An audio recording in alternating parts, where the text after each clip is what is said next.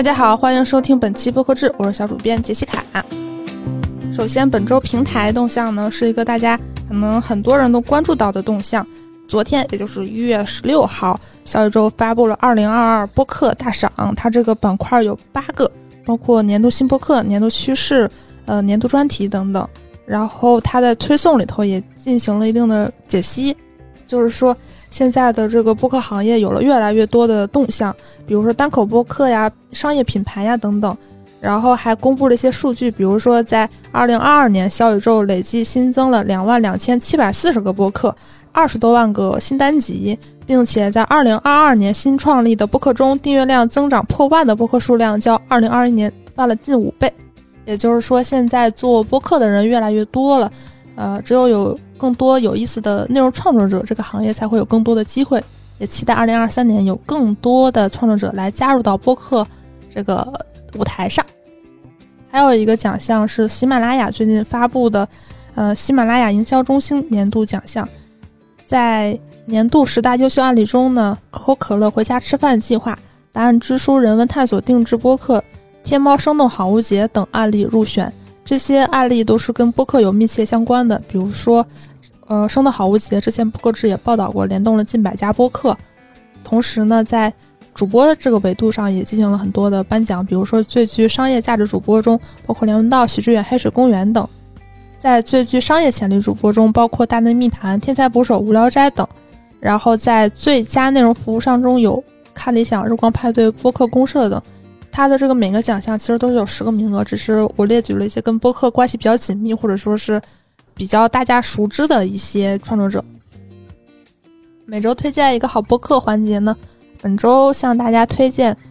淮海三三三，这其实是一个品牌播客，是深夜谈谈播客网络，也就是大内密谈的公司与新天地，呃，上海的一个商场联合推出的播客。它的介绍是说，依托于新天地创意平台 Creators 一百，每期节目邀请来自艺术、文化、创意、可持续等行业的嘉宾参与讨论。目前这个节目你可以在小宇宙、喜马拉雅和苹果播客收听。多介绍一下呢，这个节目的 show notes 做得非常好。他们第一期是请了一个漫画家和摄影师宣传一个项目，就是有很多宠物的图片，比如说呃漫画家画的，还有摄影师拍的，都非常的有意思。他们的 show notes 做得非常精美，像一篇文章一样。他们的推送排版也特别用心，能感觉得出来这个节目绝对不是说很简单的就出来了，它肯定是经过了很精致的准备。推荐大家收听。本周营销风向有两个动态，首先是一月十五号到一月三十一号，小红书联合 JustPod 发起了“归途七日谈”播客企划，邀请了忽左忽右、古风而游、杯弓蛇影等八档播客，分别从文学、饮食、音乐、电影、自我成长等角度深入聊聊春节这个对于中国人来说最重要的节日。稍微介绍一下呢，这个播客企划里的节目只能在小红书上收听，目前呢是小红书独家状态，暂时无法在其他平台听到。接下来还有一个内容联合的动向，是中国青年电影导演扶持计划“青葱计划”，联合罗斯在拧紧、跳的 FM、问题青年等多档播客，温情回溯入行时光，探讨电影创作新路径。如果你想。了解更多参与的节目，可以在小宇宙搜索“青葱”就大葱的葱啊，“青葱计划”查看更多的活动信息。本周海外动态，首先是 Podsets，他们每个季度都会发布一些播客广告的报告。